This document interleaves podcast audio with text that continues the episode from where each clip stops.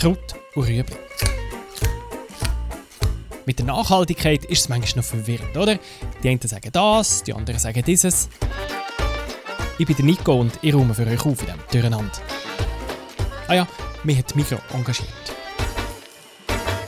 Das Avocado. Die Frucht, die sagt, ich bin noch nicht reif, bin noch nicht reif, bin noch nicht reif, bin immer noch nicht reif, jetzt bin ich reif und übergeht. Ja, sie ist ein bisschen unpraktisch, sie ist aber auch fein. Sie ist gesund und sie ist ganz, ganz eine böse Frucht. Äh, wieso?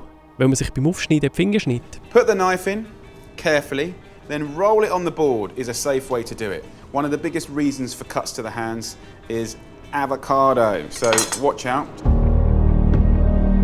Nein, es geht nicht um unsere Finger, die die Avocado kaputt macht, sondern um die Umwelt. Welches sind die schlimmsten Auswirkungen vom Avocado-Anbau? Und wie könnt ihr beim Einkaufen die richtige Entscheidung treffen? Über das reden wir jetzt. Und es ist der perfekte Zeitpunkt dazu. Es ist ja Veganuary, der Aktionsmonat für einen veganen Lebensstil. Ein Monat lang kein Fleisch und keine anderen tierischen Produkte essen. Der Tier und auch dem Klima zu lieb. Und da kommt jetzt der Avocado ins Spiel. Böse Zunge behauptet ja, dass Veganerinnen und Veganer jeden Tag bergeweise Avocados verschlingen. Ist natürlich ein bisschen übertrieben, aber wenn man auf YouTube nach Veganuary sucht, dann kommt man tatsächlich nicht um die Avocado herum. Der Ausschnitt vorher war von Jamie Oliver. Er liebt sie zum Kochen. Ähnlich tönt es beim Kollegen Gordon Ramsay. You think of the flavour and the texture of avocado. Rich, phenomenal. Solche Videos gibt es Dutzende. Auch das da vom Ken, der den Veganer zum Morgen macht. Dann brauchen wir 100 Gramm Grünkohl. Den habt ihr am Vorabend gewaschen und gezupft, weil in der Früh habt ihr für den Schmarrn kurz Zeit. Dazu gesellt sich ein Avocado, ein Apfel, Es sieht aus, als gängt es nicht ohne Avocado. Und wieso? Weil sie super Nährwerte hat. Sie hat ungesättigte Fettsäuren und noch ganze Haufen mehr. Avocados enthalten 2% Protein, das ist mehr als jede andere Frucht. Darum ist es auch sehr gut für Leute, die körperlich aktiv sind, Sportler und so. Avocado haben relativ viel Ballaststoff, das hilft die Verdauung zu regulieren. Dann gibt es Vitamin E, es gibt Vitamin B6. Das ist der Hugo Isler. Ich bin äh, seit 35 Jahren tätig im äh, Handel von exotischen Früchten. Seine Firma Satori beliefert unter anderem die Migros mit Avocados. Er ist gerade zu Costa Rica in der Ferien, darum ist die Verbindungsqualität etwas mässig, aber er ist halt der Mann, den wir jetzt brauchen. Er weiß um die Vorteile von Avocados und er kennt auch den Boom, der losgegangen ist. Die Publikation von diesen Gesundheitsaspekten ist eigentlich zusammengefallen so mit dem Trend für vegetarische und vegane Ernährung und entsprechend auf den sozialen Medien sehr stark äh, publiziert worden. Es hat einen richtigen Hype gegeben um die Frucht und die Verkaufszahlen sind in die Höhe geschossen. Auch hier bei uns in der Schweiz. Im Jahr 2000 sind es 3700 Tonnen. Gewesen. Zehn Jahre später, also 2010, sind es 6000 Tonnen. Gewesen. Eine Verdopplung innerhalb von zehn Jahren. Und dann im 2020 sind es 18.900 Tonnen gewesen. Das heißt, in den letzten zehn Jahren eine Verdreifachung äh, vom Import.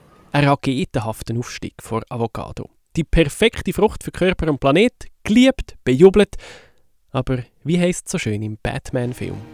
You either die a hero or you live long enough to see yourself become the villain. Irgendwann wirst du zum Bösewicht.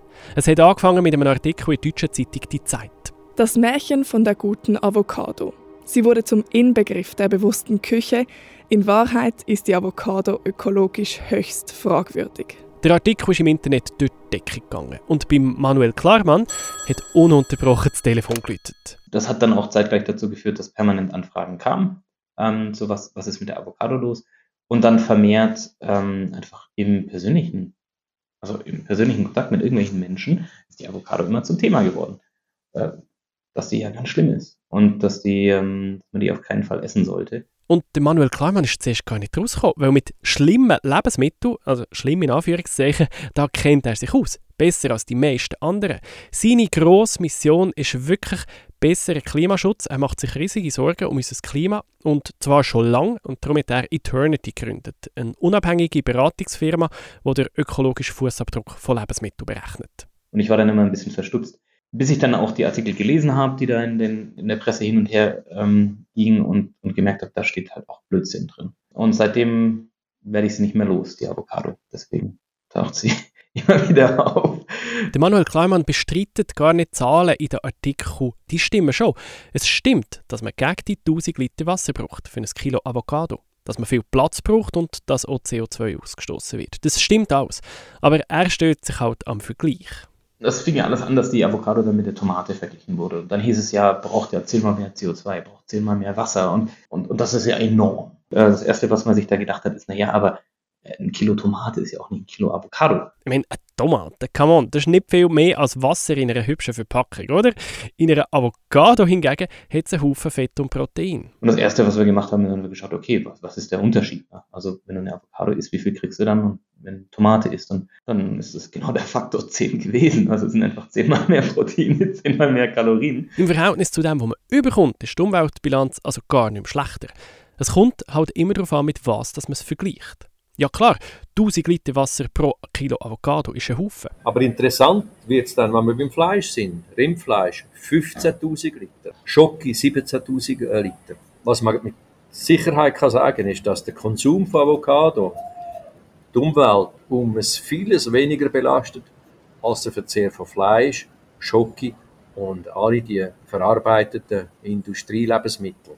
Wenn ihr also ein Avocado esset, dann ist die ganz entscheidende Frage, was ersetzt ihr mit der Avocado? Ersetzt ihr damit ein tierisches Produkt? Dann ist schon mal gut. Wenn ich jetzt ein Brot habe und ich schmiere auf das Brot Butter und dann überlege ich mir, anstatt Butter auf das Brot zu schmieren, die Avocado drauf zu schmieren, weil das ist ja auch irgendwie fettig und das passt ganz gut zusammen. Dann ist das hier, ähm, mal kurz nachzuschauen, Butter habe ich hier, hier ist die Butter bei 1,3, die Avocado ist bei 457, ist das dreimal besser. Das heißt, im, im Vergleich Avocado, Butter, also gleiche Menge auch ähm, von, von Proteinen und Kalorien, die ich, und von Fett, ähm, die ich aufs Brot schmiere, ist die Avocado dreimal besser als die Butter. Okay, also alles kein Problem. Wirklich. Weil das mit dem Wasser lässt mich gleich nicht ganz los. Ich meine, 1000 Liter pro Kilo. Der pensionierte Früchteimporteur Hugo Isler findet zwar lobende Worte für die Avocado-Bauern von Zentral- und Südamerika. Mit dem Wasser wird sehr, sehr sorgfältig umgegangen. Da wird also mit sehr äh, äh, sophisticated, wie sagt man das, ausgefeilten Bewässerungssystem wird das Wasser direkt an die Wurzeln geführt. Also ich würde sogar behaupten, dass Peruaner besser umgehen mit ihren Ressourcen als der europäische Bauer, wo seine Pflanzen tut, äh, mit Sprinkler über Blätter bewässern, wo nur die Hälfte am Boden kommt. Und auch der Dünger wird breit, äh, flächig äh, gestreut. In dieser Beziehung werden die Ressourcen viel, viel vorsichtiger eingesetzt in Peru als äh, in Europa. Ja schon, aber Wasser ist in Peru ja auch viel knapper als bei uns. Lima ist die trockenste Hauptstadt der Welt. Das Problem ist zwar auch ein bisschen hausgemacht, ähm, da ist eine Millionenstadt gewachsen, mitten in der Wüste und es gibt schon andere Regionen in Peru, wo es mehr Wasser hat, aber trotzdem, es ist ein Land, das staubtrockene Regionen hat, wo Leute nicht wissen, ob sie am nächsten Tag genug trinken können. Und das Land verbraucht sehr viel Wasser für die Avocado-Produktion. Die Migros bezieht ihre Avocados vielleicht auch darum, im Moment nicht von Peru, sondern entweder von Spanien, Portugal oder dem von Kolumbien oder Chile. Aber Chile gehört zu den 20 Ländern mit dem grössten sogenannten Wasserstress. Und Südspanien ist halt auch recht trocken. Bei der Avocado ist es dann vielleicht dann schon ein bisschen wichtiger, dass man die auf eine Region bezieht, wo der Wasserfußabdruck weniger ein Problem ist. Kolumbien zum Beispiel ist das unbedenklich, dort hat es genug Wasser. Dass Kolumbien weit weg ist, spielt übrigens nicht so eine große Rolle, wie ihr vielleicht denkt. 95% der Avocados kommen mit dem Schiff und die Emissionen von Schiffstransport, sagt Manuel Klarmann, die sind einigermaßen vernachlässigbar. Klar, es gibt Emissionen, aber eben, wenn dafür nebeneinander weniger Wasserstress entsteht, ist das auch ein Deal. Über Mexiko. Über Mexiko müssen wir auch noch schnell reden. Das ist weltweit mit Abstand der grösste Avocado-Produzent ist auch ein Land mit höherem Wasserstress, ein bisschen besser als Chile. Aber es gibt noch einen anderen Grund, um das Land zu meiden. Mexiko ist das Problem nicht unbedingt Wasser. Mexiko ist das Problem Waldrodung. Mexiko ist weltweit der grösste Avocado-Produzent. Übrigens, ganz ursprünglich, die Avocado kommen dort aus dem mexikanisch-guatemaltekischen Bereich.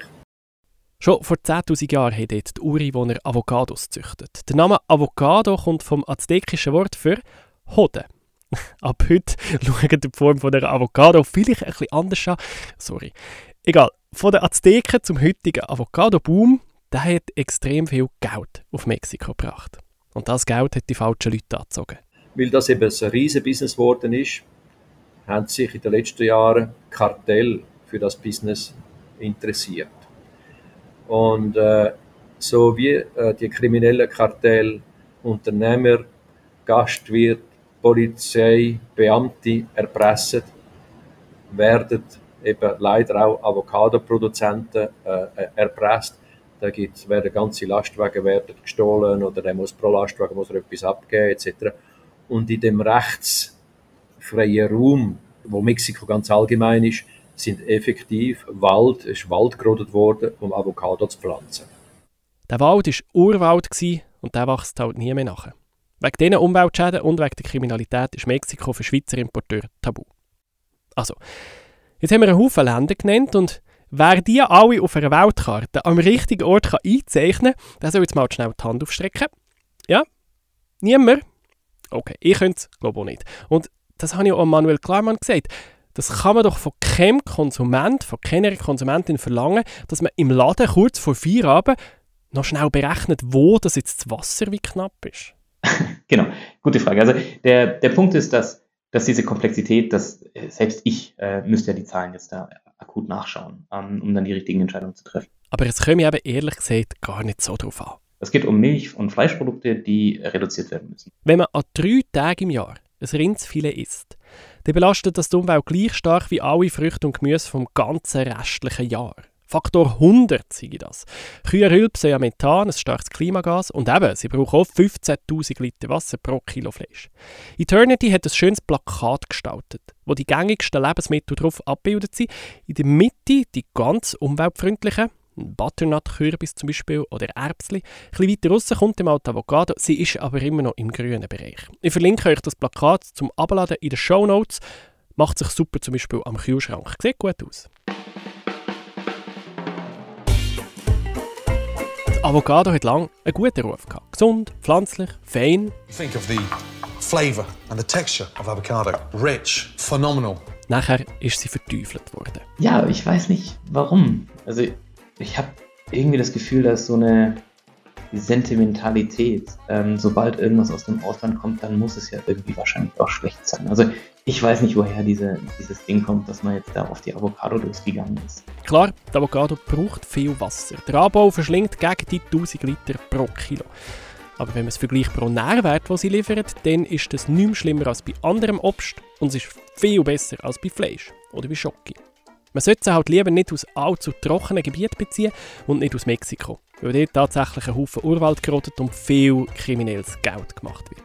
Aber wenn sie nicht mit dem Flugzeug zu uns gekommen ist, sondern mit dem Schiff, und 95% kommen mit dem Schiff, dann ist der Avocado grundsätzlich in Ordnung. Was will man da mehr dazu sagen? der Punkt ist, dass, dass, es, dass es, egal ob das jetzt die Avocado ist, der Apfel, die Ananas etc., diese ganzen Sachen, die vielleicht auch Transportwege hinter sich haben, mal mehr verarbeitet sind, mal weniger verarbeitet sind, mal ist es das Convenience-Produkt, dann der Cashew-Käse, sonst was. Ähm, sobald das ein pflanzliches Produkt ist, also einfach konsumieren. Einfach ähm, nicht, nicht sich groß ähm, jetzt Gedanken darüber machen. Also indem er diese Produkte äh, konsumiert, ähm, spart man enorm an, an CO2-Emissionen ein. Kraut und Rüebli. Ich bin Nico und ich mache Nachhaltigkeit für euch verdaulicher. Bei dieser Episode unterstützt von der Andrea Blatter und der Annik Leonhardt. Das ist ein Podcast von Generation M, einem Nachhaltigkeitsprogramm von der Mikro. Alle Folgen können nachlesen auf www.generation-m.ch.